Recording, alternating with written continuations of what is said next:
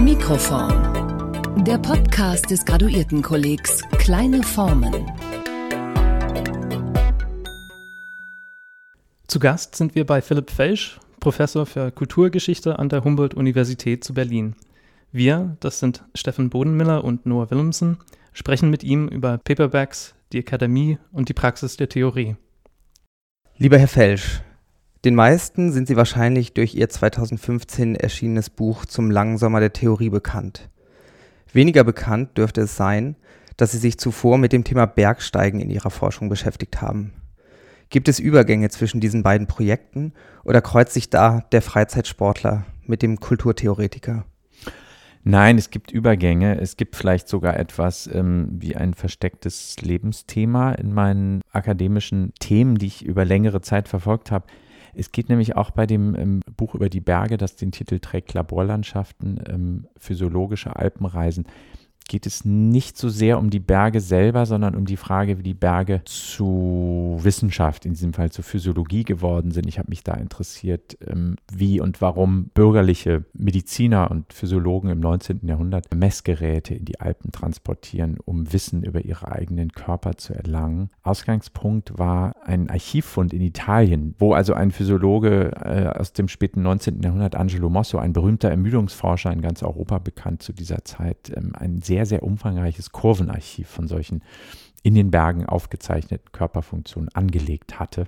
Der Mann war selber eben auch neben seinem Beruf als Physiologieprofessor passionierter Alpinist. Und insofern ging es darum, wie die Berge zu Papier werden. Ich habe mich viel damit beschäftigt, welchen Problemen äh, die Leute ausgesetzt waren, diese Daten zu erheben. Insofern geht es eigentlich um ein Papieruniversum, was dort ausgehend von den Bergen aufgebaut wird. Und das ist, glaube ich, ein Thema, was, wie ich festgestellt habe, eigentlich erst ex post im Nachhinein, was irgendwie viele meiner Interessen verbindet, Verschriftlichung, Text, Parallelwelten aus Papier, äh, in die man sich zurückzieht, was teilweise auch skurrile Effekte hat. Äh, ich habe noch ein, ein, ein dazwischen noch ein drittes Buch geschrieben über die Theorie des eisfreien Nordpolarmeeres. Da ist dieses Thema auch ganz zentral, dass da also ein Kartograf, in diesem Fall in Gotha, äh, auch im 19. Jahrhundert saß und eine Theorie entwickelt hat, allein auf seiner Kartenarbeit und auf der Kombination von äh, geophysikalischen Daten beruhend entworfen hat. Also auch hier die künstliche Welt aus Papier, ähm, die kontrastiert eben mit dem vor Ort sein. Und das ist natürlich auch im Theoriebuch ganz zentral der Rückzug dessen, was wir als Theorie bezeichnen äh, oder was in den 70er Jahren mal als westlicher Marxismus bezeichnet worden ist, aus der politischen Aktion in die Theorie hinein. Das hat vielleicht damit zu tun, dass ich natürlich selber auch sehr buckisch bin und immer schon war, das auch mit einer gewissen Skepsis mir selbst gegenüber beobachte. Also es gibt fast so etwas wie die implizite Überzeugung, dass fast nur das so richtig wahr ist, was irgendwo auf Papier steht, ja, was ich lesen kann. Das scheint fast einen höheren Evidenzgrad zu besitzen als das, was ich wahrnehme unmittelbar. Das heißt, hier stellt sich die ganze Frage auch nach Textkulten zum Beispiel, ja, die man ja auch kulturhistorisch in viele unterschiedliche Richtungen weiterverfolgen kann. Und ich beobachte Spuren ähm, einer solchen Textgläubigkeit durchaus an mir selbst. Also wir haben gleich noch eine Frage zu den Papierbergen. Warum findet eine Arbeit wie Ihr Bergsteigerbuch, das sich so einem populären Hobby vieler Menschen widmet, seinen, seinen Weg weniger heraus aus einem akademischen Milieu, während eine Arbeit über die Theorie in der alten Bundesrepublik, ein ausgewiesenermaßen akademisch orientiertes Thema, es eigentlich als Massenware und ins Paperback schafft. Also das Buch ist immens populär gewesen. Verwundert Sie das oder ist das genau das, was Sie erwartet haben? Nein, das war natürlich überraschend, dass es einen Nerv der Zeit getroffen hat. Das kann man ja auch nicht planen. Ähm, das liegt äh, natürlich zum einen daran, dass dieses Thema natürlich schon einen anderen Aktualitätswert hatte. Es ging um ein Thema, mit dem viele, die sich im Umkreis der Universitäten bewegen, beziehungsweise mal an einer Uni studiert haben, etc., ihre eigenen persönlichen Erfahrungen gemacht haben. Das war ja auch der Ausgangspunkt für mich selber, meine eigenen Erfahrungen als Theorieleser. Das fehlt natürlich dem Alpinismusbuch. Das hatte keinen äh, Aktualitätsindex. Und äh, das hat dann eben einen Nerv der Zeit getroffen, weil, glaube ich, seit ein paar Jahren so eine reflexive Wende eingetreten ist. Darüber werden wir sicher noch sprechen im Laufe des heutigen Nachmittags. Also Viele von uns und ich selber zähle mich natürlich dazu, ähm, sind in den letzten Jahren so einen Schritt zurückgetreten von der Art von Theorieeinsatz, die bislang vielleicht sehr selbstevident war und die einem in Fleisch und Blut übergegangen war. Die Frage stellte sich dann auf einmal, was haben die Geistes- und Kulturwissenschaften eigentlich in den letzten 20 Jahren gemacht? Wie funktioniert diese Art von Theorieeinsatz? Hat sich das auch ein Stück weit totgelaufen? Muss da vielleicht etwas Neues her? Hat, haben sich längst neue Formen des Gebrauchs von Theorie eingeschlichen. Und das waren so implizite Fragen und sind es immer noch. Jetzt sind sie sehr viel expliziter geworden, glaube ich, in den letzten Jahren. Aber das weiß man natürlich erst danach, dass das, was einen selber beschäftigt hat, offenbar auch andere Leute zu derselben Zeit beschäftigt hat. Insofern hat es mich nicht überrascht, aber es war natürlich überhaupt nicht geplant, dass das jetzt zumindest mal unter denen, die eben selber diese Theorieerfahrung früher oder später gemacht haben, viel, Anklang gefunden hat, dieses Buch. Im langen Sommer der Theorie war es ihr Projekt, Theorie unter Hinteranstellung ihrer Inhalte als Geste und Gattung zu beschreiben. Sie analysieren aber nicht die Schreibweisen von Theorie, sondern ihre Verlage, professionelle und persönliche Netzwerke, Lesepraktiken und Gebrauchsweisen. Vor allem aber betonen sie das Format, in dem sich das neue Genre der bundesdeutschen Leserschaft präsentierte. Theorie, so schreiben sie, entwickelt sich entlang den Möglichkeiten des Paperbacks. Welche Aussichten bot das Paperback, die dem Hardcover nicht innewohnen? Das Paperback bot neue Formen der Rezeption. Das ist ja eh ähm, die Idee dieses Buches gewesen, zu sagen, Theorie ist etwas, was als Gegenstand entsteht auf der Rezeptionsseite. Also natürlich geht das Buch von der, äh, sagen wir mal, Leitunterscheidung zwischen Theorie und Philosophie aus. Dass man erstmal sagt, okay, Theorie seit den 60er Jahren bildet eine Differenz zur Philosophie, weil sie sich selber auch nicht als Philosophie verstehen wollte. Diese Unterscheidung äh, bezieht sich auf die historischen Akteure selbst. Da gibt es verschiedene Kriterien. Theorie war äh, zum Beispiel eben nicht metaphysisch. Wenn man bei Adorno war und nicht bei Heidegger, dann hat man sich eben nicht für das Sein interessiert, sondern für kulturelle Phänomene mit einem starken Gegenwartsbezug zum Beispiel. Theorie verstand sich auch als latent antiakademisch. Die wollte aus der Uni herausgehen, weil es dann irgendwann auch um politische Relevanz geht und so weiter und so fort. Dieser Anspruch, Philosophie auf eine andere Art und Weise zu betreiben, Texte anders zu rezipieren, der fand halt im Paperback so eine Möglichkeitsbedingung, aber auch einen Kristallisationspunkt. Das ist uns heute natürlich überhaupt nicht mehr geläufig, aber das Paperback hat durchaus zu kulturkritischen Befürchtungen Anlass gegeben in den späten 50er Jahren. Enzensberger ist vielleicht noch bekannt mit seinem Essay über das Paperback Bildung als Kulturkonsum oder so ähnlich.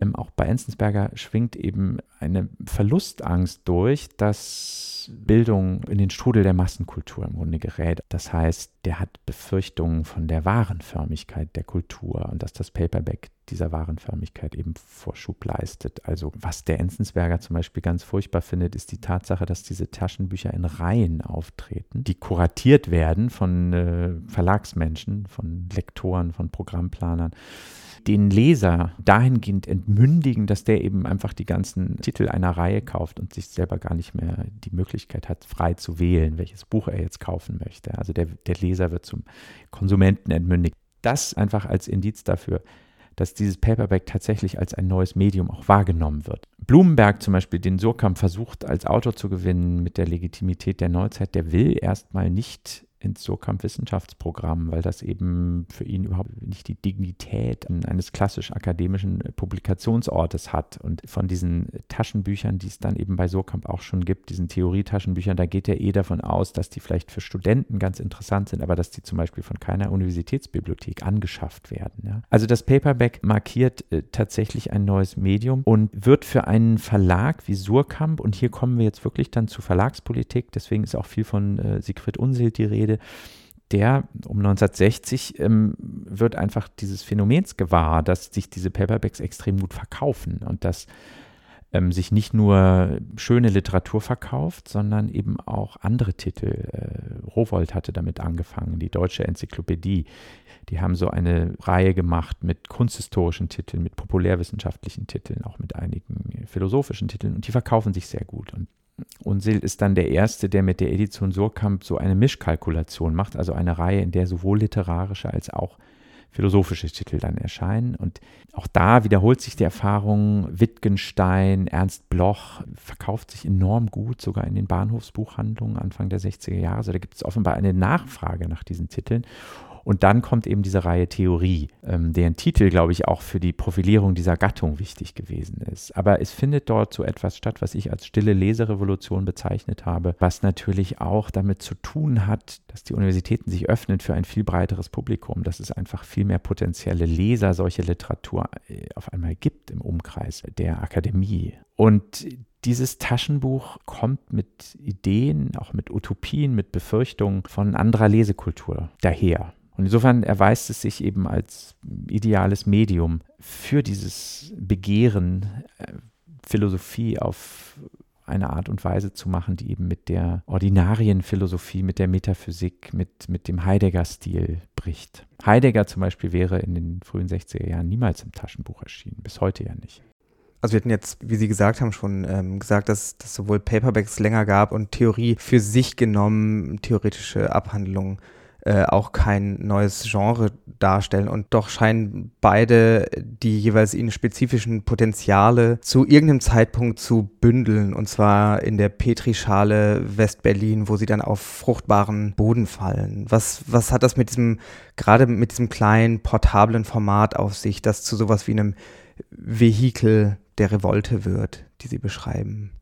Es gibt ja den berühmten Benjamin-Aufsatz über das Kunstwerk im Zeitalter seiner technischen Reproduzierbarkeit. Das heißt, dass das Taschenbuch ist ein Gegenstand, durch dessen Auftreten Bildungswerte an Aura verlieren, äh, indem sie einfach Bildung hat, was nicht in Leinen oder Leder eingeschlagen ist, was sich jeder leisten kann, was man eben in die Tasche stecken kann. Das ist sozusagen der symbolische Mehrwert des Taschenbuchs, der ja auch emphatisch beschworen wird von den Taschenbuchlesern und, und von den Machern der Taschenbuchreihen in den 60er Jahren. Also spiegelbildlich zu den ein halbes Jahrzehnt früher äh, stattfindenden äh, Kulturkritiken des Taschenbuchs.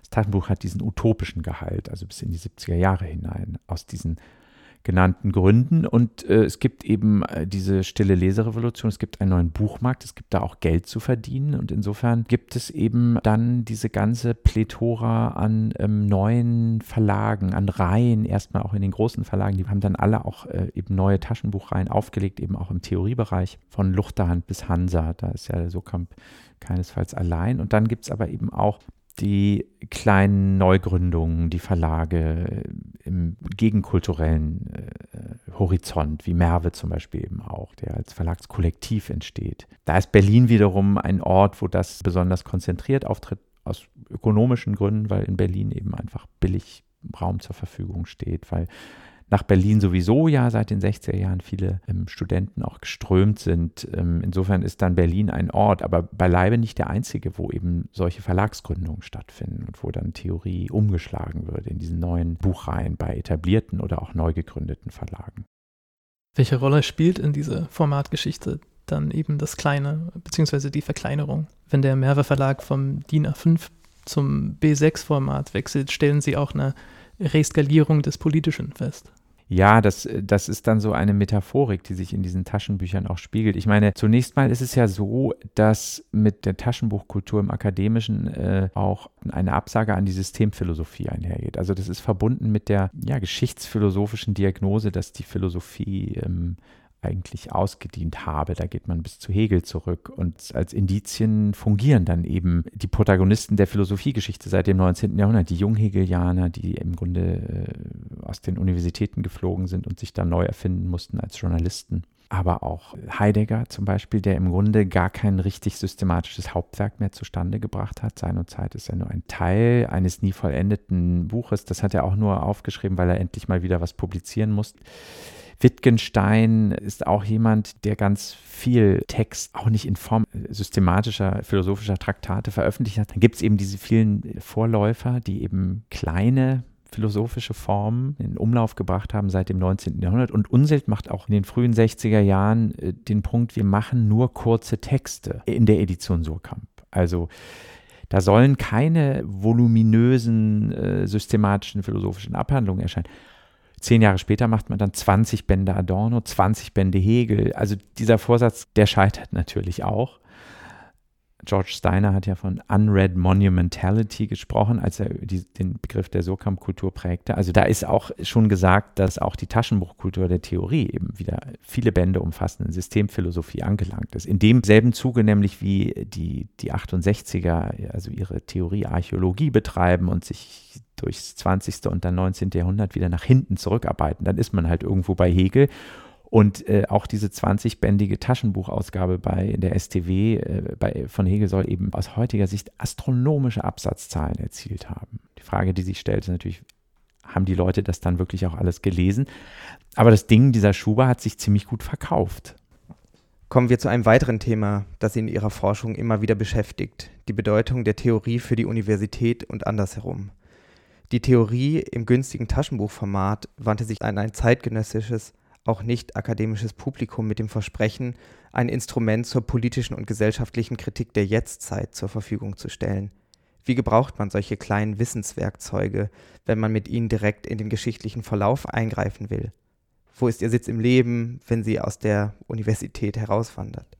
Schwierige Frage, weil natürlich äh, der Anspruch der Theorie für die Praxis relevant zu sein, der sich zurückverfolgen lässt mindestens mal zu den Junghegelianern, der bleibt natürlich erstmal Anspruch. Ähm, und die Frage, wie dann die Praxis der Theorie im Einzelnen aussieht, ist Gegenstand der Selbstreflexion der Intellektuellen seit dieser Zeit. Insofern bin ich erstmal natürlich einfach bei der Lektürepraxis, die ja auch gerade in Deutschland bei den westdeutschen 68ern eine ganz wichtige ist. Wenn man jetzt versuchen will zu beschreiben, was haben die eigentlich gemacht die ganze Zeit? Natürlich, die haben auch demonstriert und so weiter, die haben in Wohngemeinschaften gelebt, die haben auf Uni-Vollversammlungen sich mit den äh, Professoren angelegt und so weiter. Aber es schießen eben auch seit den 60er Jahren eigentlich schon seit der Abspaltung des SDS von der SPD Ende der 50er Jahre solche Foren der kollektiven Lektüre aus dem Boden. Und ähm, diese Lesezirkel, dieses gemeinsame Lesen, äh, die ganze Intensität, die die Lektüre auch in diesen Gruppenkontexten aufnimmt, das ist erstmal die evidente theoretische Praxis, die ich beobachte in diesem Buch, die natürlich immer das Problem stellt, wie das jetzt zu einer politischen Aktion auf der Straße werden kann. Das ist Teil dieser theoretischen Praxis, diese Reflexion. Im, im Merve-Kollektiv kann man das von Anfang an beobachten. Wie werden wir politisch äh, aus der Theoriearbeit heraus. Mich interessieren natürlich die, die ähm, versuchen, das theoretische Niveau hochzuhalten. Und bei einem Verlagskollektiv wie Merve stellt sich dann eben diese sogenannte Organisationsfrage. Also wir können hier nicht so eine stalinistische Kadergruppe bilden und davon ausgehen, dass die irgendwie die befreite Gesellschaft auf den Weg bringen kann, sondern man muss quasi in der eigenen Organisation diese befreite Gesellschaft immer schon wie in so einem Mikrokosmos vorwegnehmen. Das heißt, erst wenn man es selber schafft, Männer- und Frauenrollen äh, äh Arbeiter- und Bürgerrollen, die es ja alle äh, in diesem kleinen Kollektiv gibt, wenn man es schafft, diese Widersprüche aufzulösen und zu vermitteln, dann kann man überhaupt den Anspruch erheben, so etwas wie eine emanzipatorische Praxis äh, zu bewerkstelligen. Diese Diskussionen haben natürlich die Tendenz, endlos zu sein, also auch die Selbstbespiegelung. Das stellt einen großen Teil der theoretischen Praxis dar, weil sich das natürlich gut vermitteln lässt mit der Theorielektüre. Da kann man wirklich darüber diskutieren, man diskutiert den Text, man diskutiert aber auch permanent darüber, wie man diesen Text jetzt gemeinsam diskutiert und wie man ihn gelesen hat.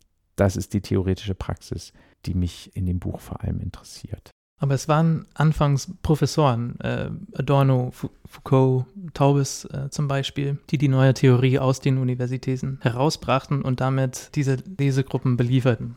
Wenige Jahre später waren es wiederum die Professoren, die diese Praxis von den Gruppen aufgriffen und als Theorie an den Universitäten und in den Curricula bändigten. Die Welt sollte wieder nur interpretiert werden. Wohin gehört dann die Theorie? An die Hochschulen oder auf die Barrikaden? Oder hat sie jetzt einen anderen Ort gefunden? Naja, ähm, sie gehört heutzutage ja nicht zuletzt auch in die, in die Kunst, in die bildende Kunst die Theorie hat natürlich eine lange Vorgeschichte, die jetzt auch schon angeklungen ist, die ins 19. Jahrhundert zurückreicht. Die Modelle so einer, sagen wir mal, Antiphilosophie, ich glaube, das ist ein Titel von Boris Greuß, die findet man in intellektuellen Typen des 19. Jahrhunderts, die findet man bei den Junghegelianern. Das ist im Grunde die Generation, die zum ersten Mal diesen Anspruch erhebt, die Theorie muss auf die Straße, in die Praxis, aus der Universität heraus. Das hat auch damit zu tun, dass sie eben in ihren Uni-Karrieren scheitern. Da findet die Theorie zu diesen kleinen journalistischen, interventionistischen Formaten, die später dann eben auch den Theoriebegriff der 68er bestimmen. Also die Junghegelianer, die Welt verändern. Ja? Das ist dieser Anspruch, den Sie eben zitiert haben. Die Welt äh, muss, muss verändert werden. Marx hat ihn dann in diesem äh, Bon mot gefasst. Dann gibt es aber auch andere Typen. Der Antiphilosophie Schopenhauer wäre ein Beispiel. Äh, der wird eigentlich so eine Art Schriftstellerphilosoph. Ja? Das ist auch kein Philosophieprofessor, der macht auch keine systematische Philosophie, zumindest dann in seinem späteren Werk nicht mehr. Der hat sogar auch eben einen Band Paar Ärger und Paralipomena mit kleinen Schriften. Da haben wir auch dieses Motiv der Verkleinerung. Also der Schriftstellerphilosoph, der Weltveränderer, der Schriftstellerphilosoph. Und dann gibt es noch einen dritten Typus, glaube ich, auch ganz wichtig der akademische Lehrer, der ähm, aber gegen den Geist der modernen Forschungsuniversität so ein erotisiertes, intensives Lehrer-Schüler-Verhältnis herbeiführen will. Das ist in der Jugendbewegung ganz wichtig, in der Reformpädagogik, aber auch, eben auch bei solchen Figuren, die dann 68 wichtig sind. Jakob Taubes zum Beispiel ist eine paradigmatische Lehrerfigur dieser Art, der nie viel geschrieben hat, aber eben für Generationen von Studenten so ein ganz auratischer Lehrer geworden ist, der sie eben auch in so einen bestimmten Theoriestil eingeführt hat. Das heißt, diese Modelle gibt es längst. Die erlangen neue, aktuelle Bedeutung und sind aber eigentlich schon 100 Jahre älter. Sie fragen ja ähm, nach einer Entwicklung, die eigentlich zwischen den 60er Jahren und heute spielt. Nicht? Die Frage, ähm, hat die Theorie äh, als Streetwear sozusagen, hat sie diesen Charakter verloren? Natürlich hat sie das ein ganzes Stück weit. Ich glaube, das ist äh, ziemlich selbstevident, dass Theorie nicht mehr die Art von Evidenz besitzt, ähm, als etwas, das in der Lage wäre, die herrschenden Verhältnisse zu verändern. Das hat ganz viele unterschiedliche Gründe. Also vom Ende des Kalten Krieges, dass natürlich die Vorstellung, es gibt so etwas wie eine Systemalternative, die tatsächlich auch existiert. Und insofern ist das politische System, in dem wir leben, kontingenzbehaftet. Ja, das ähm, das fällt damit weg. Also die berühmten Sachzwänge, ähm, die seither immer wieder beschworen werden, das Erlahmen der politischen Fantasie in dieser Hinsicht. Natürlich die digitale Revolution, die ähm, uns im Moment in eine Situation gebracht hat, in der die Reflexion über die Zukunft weitgehend monopolisiert wird von den neuen Technologien. Also wir sind fest davon überzeugt, dass in Silicon Valley ständig Zukunft gemacht wird. Wir sind ja auch davon überzeugt, dass da so etwas wie Fortschritt oder eine rasante Veränderung stattfindet, äh, dass wir in fünf Jahren oder in zehn Jahren mit Endgeräten durch die Welt laufen werden, von denen wir uns noch gar nicht vorstellen können, wie, wir sie, wie sie aussehen. Die Theorie ähm, das heißt, die Vorstellung mittels theoretischer Reflexion, die Gesellschaft der Zukunft gestalten zu können. Dieser Gedanke hat enorm an Evidenz, Überzeugungskraft verloren. Ähm, das heißt, die Theorie pflegt weiterhin häufig eben diesen radikalen Gestus, hat sich aber doch eben ähm, entkoppelt äh, vielfach von solchen politischen Ansprüchen und wird dann eben in akademischen oder eben auch in künstlerischen, ästhetischen Refugien weiter betrieben. Also ich glaube, den, den, den, den, den deutlichsten Ausdruck hat dieses Phänomen tatsächlich in der Kunstwelt, wo es in wechselnden Konjunkturen, aber nach wie vor und immer wieder ähm, zum guten Ton gehört, dass man eben ähm, auch als junger Künstler sein Werk mit einer Wolke aus Theoriereflexion umgibt, die häufig nicht mehr ist als eine Geste. Äh, diese Geste heißt eben irgendwie Radikalität aber ist doch sehr selbstgenügsam. Insofern würde ich sagen, dass Theorie zumindest in dieser äh, Variante tatsächlich zu Kunst geworden ist. Zu einem Teil ähm, der Kunstwelt, dass, sie, dass sie dort eben zirkuliert und, und, und ihre Heimat gefunden hat. Das heißt aber eben auch, dass sie ihre Bedeutung tendenziell verliert, wenn sie aus dieser Kunstwelt heraustritt. Wo verorten Sie Ihre eigene Forschung in dieser Theorie? Rezeption, wenn sie versuchen, die Theorie äh, mit theoretischen Mitteln zu historisieren, nach der Theoretisierung der Erzählung, die Erzählung der Theorie, wie sie schreiben. Also für mich ist das eine akademische Epoche, die mit den 90er Jahren beginnt. Da bin ich hinein sozialisiert worden in die Theorie, in die Franzosentheorie überwiegend. Und ähm, jetzt stellt sich die Frage, wie machen wir weiter? Also wenn man die 80er und 90er Jahre als Zeit einer intellektuellen Romantik verstehen will, mit Theorie als progressiver Universalpoesie, die es ermöglicht hat, auch über unterschiedlichste Disziplinen hinweg, über unterschiedliche Phänomene zu sprechen und sich dabei zu verstehen, indem man Rekurs hat auf eine bestimmte Form, Begriffe, Tropen, eine bestimmte Rhetorik dieser Theorietradition. Da sind wir jetzt, das würde ich mal so als These in den Raum stellen, vielleicht in der Spätromantik angekommen, wo es auf einmal ein Bewusstsein dafür gibt, dass diese Institutionen, die wir angegriffen haben, fragil sind, dass wir sie vielleicht schützen müssen. Es gibt natürlich einen enormen, auch innerhalb der Universität, eine Reinstitutionalisierung. Ich glaube, auch wenn diese Rhetorik weiterhin gepflegt wird, natürlich in den Exzellenzclustern und so weiter, ist die zumindest epistemologisch habe ich das Gefühl, ist die Blütezeit der Interdisziplinarität eigentlich vorbei. Also gerade in den Geisteswissenschaften erlangen äh, die klassischen Disziplinen wieder viel größeres Gewicht. Eine kleine Disziplin wie die Kulturwissenschaft steht, glaube ich, heute viel prekärer da als in den 90er Jahren oder die Wissenschaftsgeschichte, in der ich groß geworden bin. Die hat jetzt ausgestrahlt auf viele Nachbardisziplinen und das waren ja beides so Zwischendisziplinen, könnte man sagen die Attraktivität, das Wachstumspotenzial dieser kleinen Zwischendisziplinen ist, glaube ich, enorm geschrumpft. Die großen Disziplinen geben wieder eher den Ton an. Also eine Rückbesinnung auf die Institutionen. Ähm, wir haben vor zwei Jahren einen Kongress gemacht über Antiakademismus. Es gab dort kein flammendes Plädoyer für die Zerstörung der Universität, sondern das einzige Plädoyer, was es gab, war ein Plädoyer für die Bewahrung der Universität. Das war, das war das ist anderthalb Jahre her, das war zur Zeit der Science Marches in den USA und so weiter. Trump kürzt den Geisteswissenschaften die bundesstaatliche Finanzierung. Ähm, das hat das natürlich enorm angeheizt. Und, und äh, diese Rückkehr zu institutionellen Traditionen, ähm, dieses Zurückweichen vor der Emphase der Verflüssigung, äh, der Auflösung, Diskursen und Praktiken, die für diese intellektuelle Romantik der 80er und 90er Jahre vielleicht symptomatisch sind. Das kennzeichnet so etwas, was man vielleicht parallelisieren kann mit der Spätromantik. Und das beobachte ich an ganz vielen Stellen, dass gerade auch meine Generation, die in den 90er Jahren äh, intellektuell und politisch äh, sozialisiert worden ist, zum Beispiel auf einmal in die SPD eintritt, ja, also nicht meine Generation, aber Angehörige meiner Generation, die sich das noch vor fünf Jahren niemals im Leben schon aus ästhetischen Gründen hätten vorstellen können. Das ist Ausdruck dessen, was ich mal jetzt so ganz tentativ als Spätromantik bezeichnen würde. Das betrifft natürlich die Theorie auch enorm.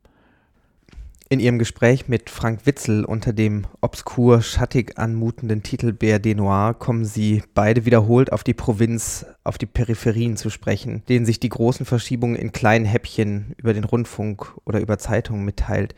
Welche Rolle spielen die Theoriezentren wie West-Berlin und Paris in der kleinen bürgerlichen, aber auch in der akademischen Provinz und welche Feedbackschleifen entstehen? Wir denken da zum Beispiel an die neu gegründeten Reformuniversitäten der 60er und 70er Jahre, die Impulse aus den Zentren einerseits aufnehmen und dann aber wieder eigentlich Kräfte bündeln und zu neuen Zentren werden für ganz andere Bewegungen.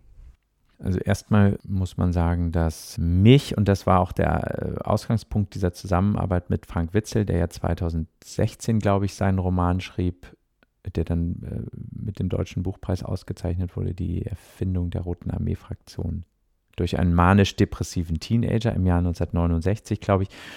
Das ist ja in vielen äh, sind das auch Kindheitsmemoiren von Frank Witzel selbst aus dem Vorort von Wiesbaden.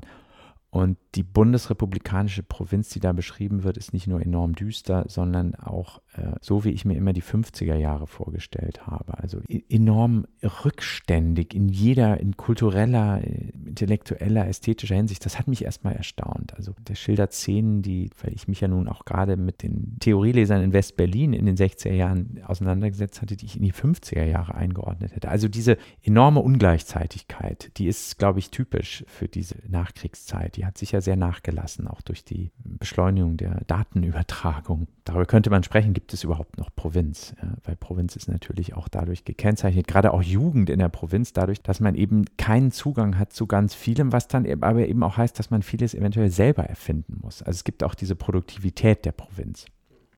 Dann stellen wir eben diese geografische Frage, ist dann im Netz äh, eine ganz andere Topologie aufgekommen äh, mit ganz anderen Verteilungsmechanismen, äh, auch für Theorie beispielsweise, die als PDF oder audiovisuelle Informationen zirkuliert.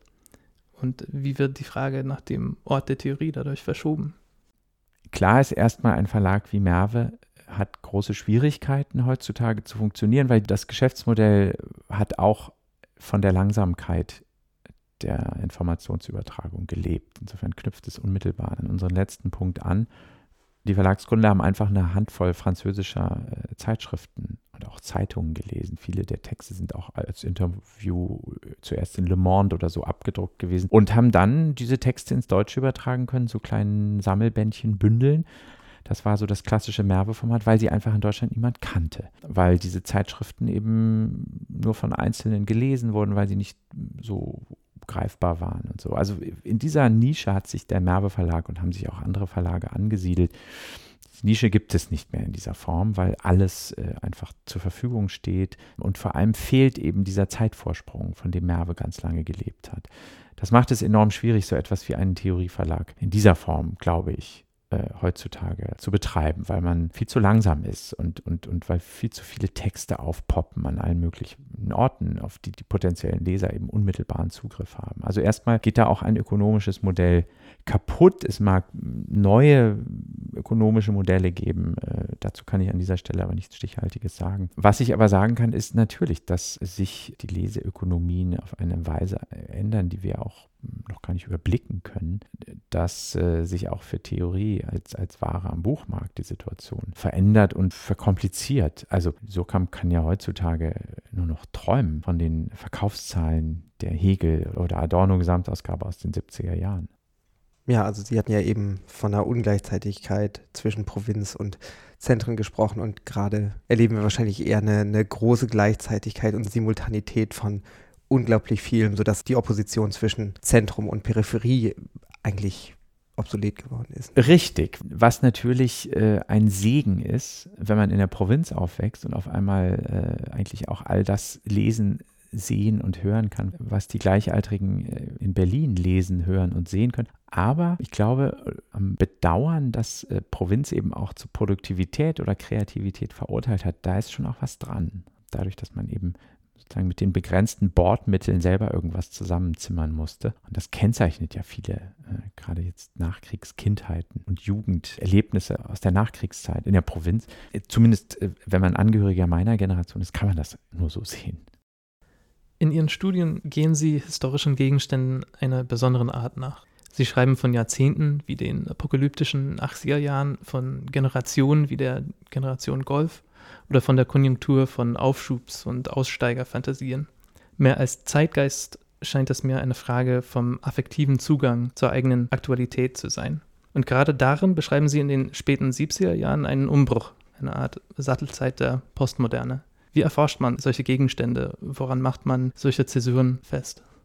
Der Versuch, Theorie jetzt nicht über ihre Inhalte zu beschreiben, sondern über ihre Zirkulationsweisen, über ihre Gebrauchsform, der ähm, hat es natürlich erforderlich gemacht, auch die affektive Besetzung von Theorie mit einzubeziehen. Denn ohne dass man diesen Gesichtspunkt mit einbezieht, kristallisiert sich dieser Gegenstand eigentlich nicht wirklich aus, weil er ohne diese affektive Besetzung im Grunde, glaube ich, äh, auch keine Identität besessen hat.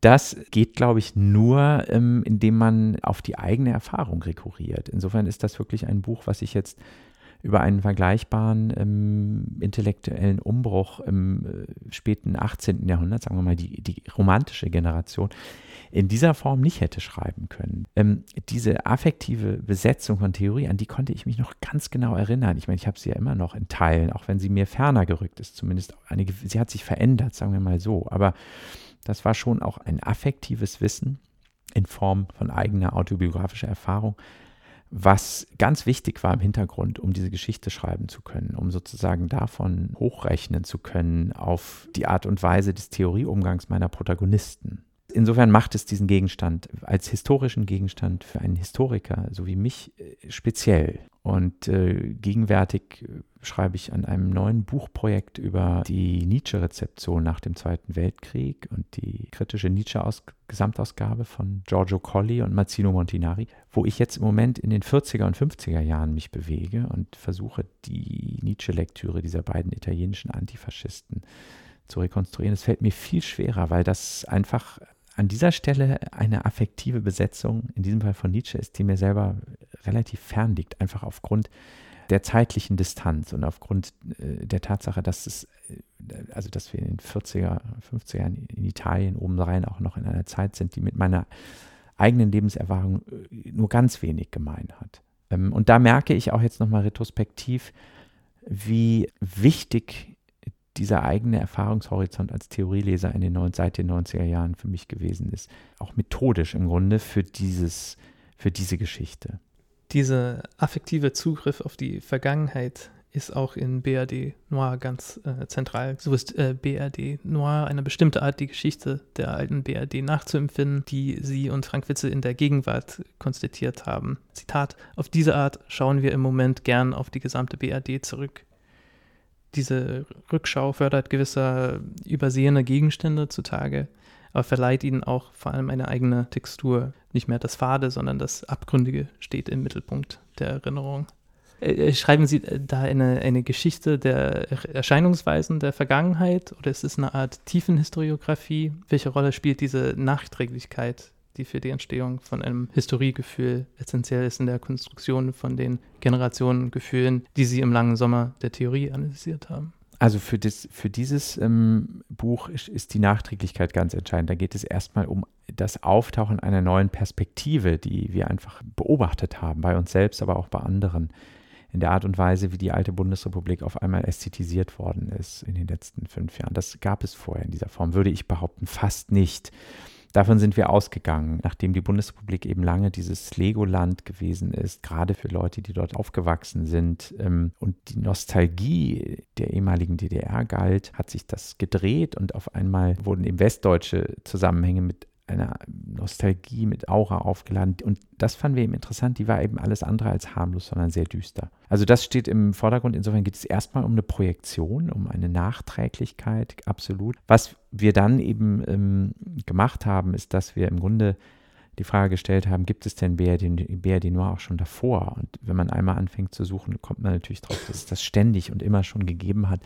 Angefangen mit den Minima Moralia, die ja auch so eine Art Zombie-Erzählung der frühen Bundesrepublik sind. Da geht es ja immer um äh, untote Phänomene, ähm, die äh, eben auch ganz unheimlich sind. Und obwohl dieses Buch schon in den 40er Jahren geschrieben worden ist, zum großen Teil hat es eben den Lesern dann in den 60er Jahren äh, haben, die das äh, als im Grunde Phänomenologie ihrer Gegenwart gelesen. Und wenn man so anfängt und sich dann natürlich auch die Literatur der 70er Jahre, auch natürlich einen Jörg Fauser, einen Fassbinder und so anguckt, die Filme aus dieser Zeit, dann kann man eben auf die Idee kommen, dass die Bundesrepublik, äh, die alte, aber auch alle äh, Zutaten mitgebracht hat, die man für also, also eine schöne Noir-Erzählung braucht. Ja? So wie das in Los Angeles der 30er Jahre der Fall gewesen ist, wo es eben auch dieses ursprüngliche Verbrechen gibt. In Los Angeles ist das der Kapitalismus, die Gewalt der Gründung der Stadt. Äh, in Chinatown kommt das vor, also die diese ganze Land- und Wasserproblematik, die Enteignung und so, das ist ja immer diese Urszene, diese, diese Ursünde von Los Angeles. Im Fall der Bundesrepublik war es natürlich der Holocaust, das Dritte Reich. Darauf folgt dann ein Wirtschaftswunder, was diese Thematik lange Zeit eben äh, überdeckt. Und im Moment einer ökonomischen Rezession kommen dann diese verdrängten Inhalte sozusagen als Noir wieder an die Oberfläche. Und dieser Spannungsbogen, der funktioniert natürlich auch wunderbar in Bezug auf die alte Bundesrepublik. Deswegen ist dann aus dieser äh, Perspektive, dieser nachträglichen äh, Projektion, die wir in unserer Gegenwart beobachten, eine Erzählung geworden, der sich tatsächlich viele Anhaltspunkte in der Geschichte Westdeutschlands nach dem Zweiten Weltkrieg bieten. Das heißt also, es braucht auch irgendwie eine, wahrscheinlich dieses einerseits des, dieses Moment des Unbehagens, was man vielleicht auch aus einer kritischen Distanz spürt und dann eben in, in diesen affektiven, auf dieses, in dieses affektive Nachempfinden kommt. Also das war quasi das, was ich dann, wie Sie sagen, vor fünf Jahren irgendwie ereignet hatte, als ein Gefühl, wieder als ein Zeitgeist, der plötzlich da ist und um den man nicht so richtig rumkommt. Ja, ich, vielleicht gibt es auch bei Themen, die, die äh, eben die eigene Lebensspanne betreffen, so etwas wie ein affektives A priori oder zumindest ist das nicht nur ein Nachteil, sondern kann auch ein großer Vorteil sein, dass man eben bestimmte Sachen äh, dadurch überhaupt erst sehen kann. Äh, und dann kann man natürlich versuchen, sich davon auch zu distanzieren und das zu objektivieren und ähm, das habe ich natürlich vor allem im, im, im Fall der Theorie äh, auch gemacht. Das ist eigentlich, darum geht es in diesem Buch. Also im Grunde wollte ich die Quelle der Energie, die ich selber noch in die Theorie gesteckt habe, in den 90er Jahren, die wollte ich ergründen. Und äh, ich habe sie gefunden in den 50er und 60er Jahren. Insofern gibt es für solche Themen vielleicht wirklich so ein affektives A priori, was man anzapfen und zugänglich machen sollte, um es dann eben eventuell wieder in Geschichtsschreibung verwandeln zu können. Es ist aber ein Erkenntnisinstrument, glaube ich, auch im Fall von BRD Noir.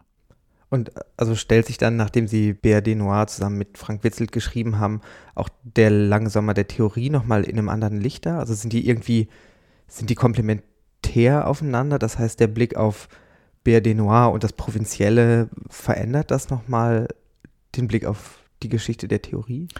Die haben nichts miteinander zu tun. und das spricht eine Menge für den Unterschied von hm. Metropole und Provinz, okay. äh, glaube ich, in den 60er und 70er Jahren. Herr Felsch, auch für dieses Gespräch bedanken wir uns. Vielen Dank von Super. meiner Seite. Vielen Dank. Vielen Dank.